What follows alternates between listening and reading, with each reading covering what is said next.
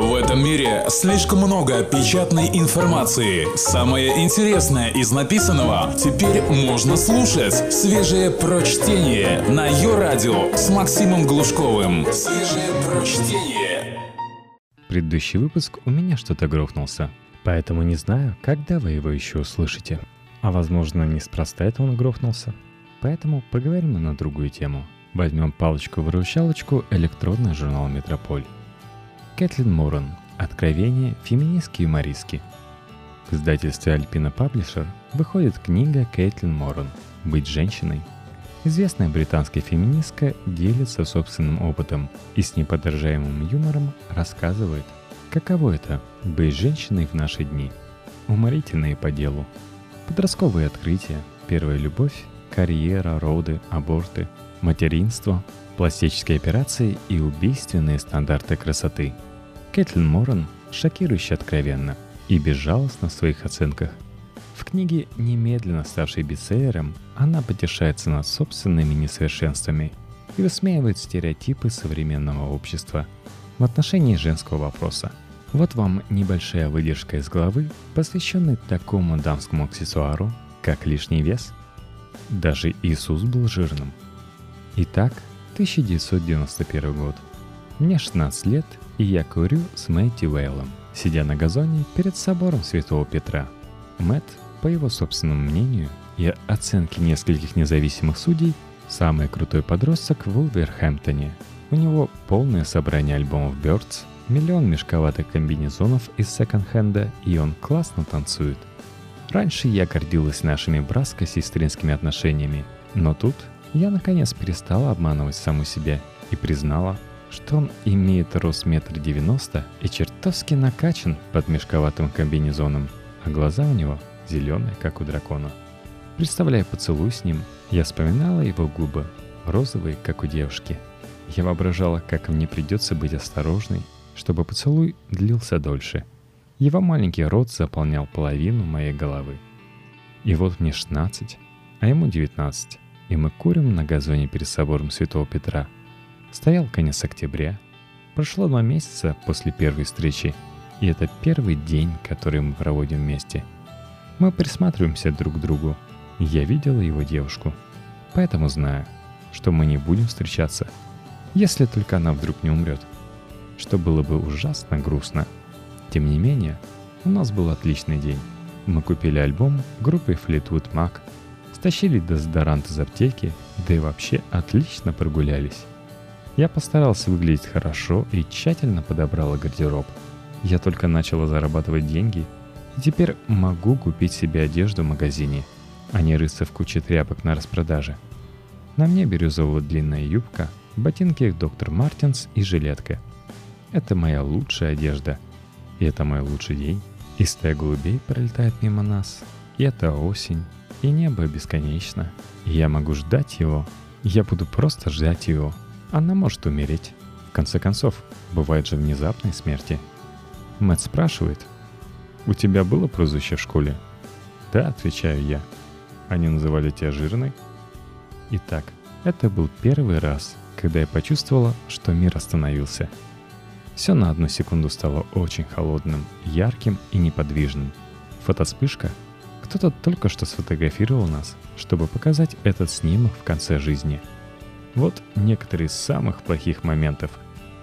Мэтт Уэйл и я на газоне возле собора. Октябрь 1991 года. Я думала, что удачно спрятала лишние 25 кг, прикрыв их новой рубашкой и жилетом. Я думала, что мои волосы такие длинные и блестящие, а глаза такие голубые, что они затмят все остальное.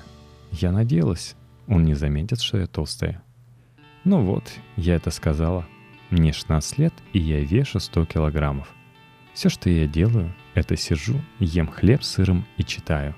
Я жирная, мы все жирные, вся семья жирная. Нас в доме нет большого зеркала. Поэтому, когда я хочу видеть себя голой в полный рост, я должна идти в город в магазин и притворяться, что собираюсь примерить клетчатую юбку. Я девственница, я не занимаюсь спортом и мало хожу, поэтому выгляжу как огромная сонная бледная корова, смущенно стоящая перед зеркалом в ожидании плохих новостей. Это и есть плохая новость. Девочки-подростки должны быть гибкими и сексапильными. Толстая девочка-подросток – бессмысленное существо. Это альбатрос, уродливая белая птица. Зато я умная, говорю я себе. Это утешает меня. А тело – лишь оболочка для мозга. Я умная, и потому не важно, что я толстая. Я жирная. Я полностью осознаю, что на самом деле скрывается за словом «жирная». Это не просто описательное слово, как брюнетка или рост 186 сантиметров. Это ругательство. Это оружие. Это обвинение, отрицание и отторжение. Когда Мэтт спрашивает, не называли ли меня жирной в школе, он же представляет меня с жалостью в низших рядах иерархии среди двух азиатских детей заик, свидетелей Иеговы с одним глазом малыша Дауна и мальчика Гия. Мэтт сочувствует мне, а значит, он никогда не затащит меня в постель, а значит, я умру от горя, возможно, в течение следующего часа, раньше, чем докурю сигарету, мокрую от слез. Свежие прочтение. Максим Глушков. Ее радио. В моей семье, моей толстой семье, никто из нас никогда не произносит слово «жирный». Жирный – слово, которое вы слышите на детской площадке или на улице, запрещено использовать дома. Дома вместе мы в безопасности.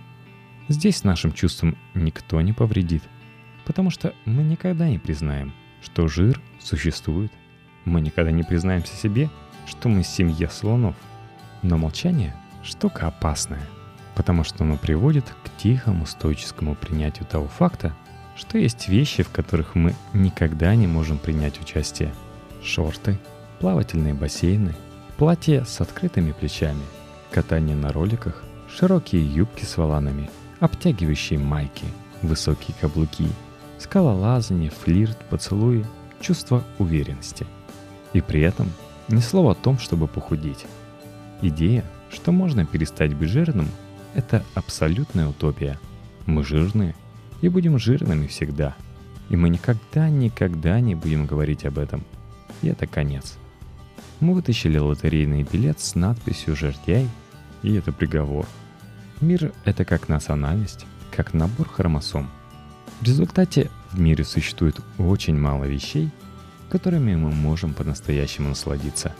Лето мы проводим в поту, в межсезонье ветер прижимает юбки к нашим бедрам – это не доставляет удовольствия никому, ни зрителям, ни нам самим. Зима — единственное время, когда мы чувствуем себя комфортно. Укрытый с ног до головы джемперами, пальто, сапогами шапками. Я начинаю любить Санта-Клауса. Если бы я вышла за него замуж, то на его фоне казалась бы худышкой.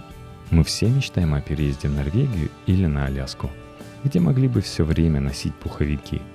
Когда идет дождь, мы счастливее всех, когда мы можем просто остаться дома, в пижамах, вдали ото всех. В тот день, когда Мэтт Вейл задал мне свой страшный вопрос, у меня под одеждой был купальник, сохранившийся с того времени, когда у меня был 12 размер. Это был своего рода примитивный и неэффективный корсет. Я мучительно втягиваю живот. «Нет», — говорю я, высокомерно поднимая брови, как Ава Гарднер. Я затягиваю сигаретой, еще раз и больше не втягиваю живот — он подвел меня. Зачем беспокоиться? Нет, они не называли меня в школе жирный Мэтт. Ты не замечающий своей сексапильности чудак, по которому я буду сохнуть в ближайшие два года. Чей свитер я украду и буду хранить под подушкой, а потом как бы случайно заставлю тебя расстаться с девушкой. Они не называли меня жирная. Они называли меня жирдяйка. Заставляет ли слово «жирная» вас вздрогнуть? Возникает ли у вас чувство, что я груба или неделикатна, когда произношу его? Если в разговоре произносится слово «жирное», оно тревожит людей, как затихающая сирена. Обычно в ответ раздается «Ты не толстая». Конечно, ты не толстая.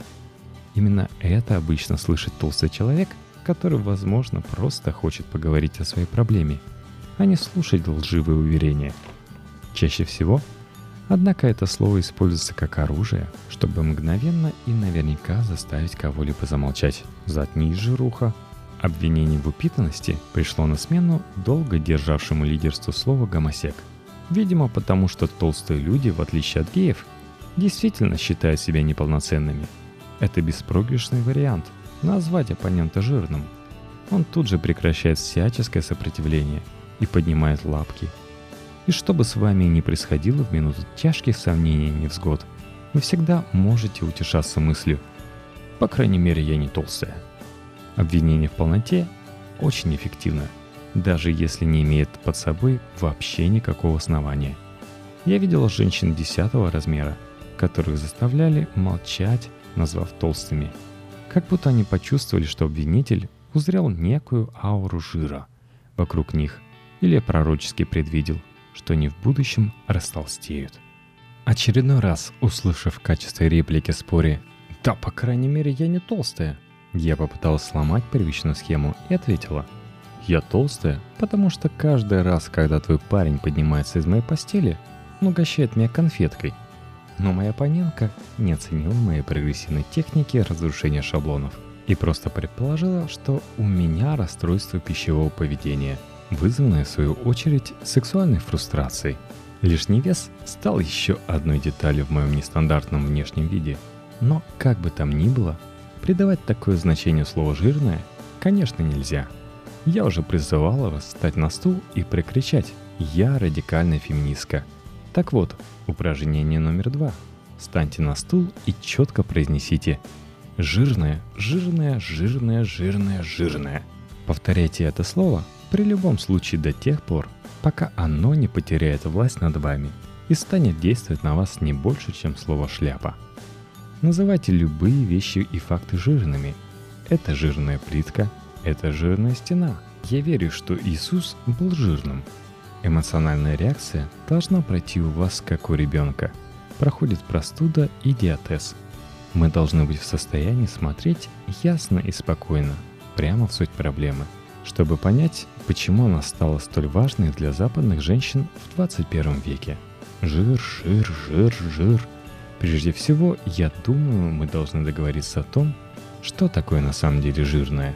Очевидно, что стандарты красоты приходят и уходят. Есть особенности обмена веществ и строения тела. Это правда. Например, я бы никогда не влезла в золотые облегающие шортики – потому что во мне слишком много кальция. После долгих размышлений я наконец нашла разумное определение нормального веса. У вас нормальный вес, вы не жирная, если ваша форма без труда опознаваемая как форма человеческого тела. То есть вас нельзя перепутать с чем-нибудь другим, например, с пуфиком. Только свежее прочтение на Йо-Радио. Если вы выглядите в прямом смысле слова по-человечески, у вас все хорошо, чтобы убедиться в этом, попросите семилетнего ребенка сделать с вас набросок. Если в детском рисунке без труда познается фигуру человека, а не тумба или слон, нет причин для беспокойства. Можно, конечно, провести остаток своей жизни, сходя с ума по поводу целлюлита на бедрах, живота, напоминающего бочку с пивом, или того факта, что при ходьбе ваша попа дрожит как холодец. Но для этого нужно верить, что в какой-то момент вы будете вынуждены появляться на публике в голом виде, и вас будут сравнивать с десятком других женщин. Запомните, этого не случится, пока вы не примете участие в конкурсе топ-модель по-американски. То, что происходит внутри лифчика и трусов, останется тайной. Если вы можете найти платье, в котором выглядите красиво, и способны сбежать вверх на три лестничных пролета, вы не жирные.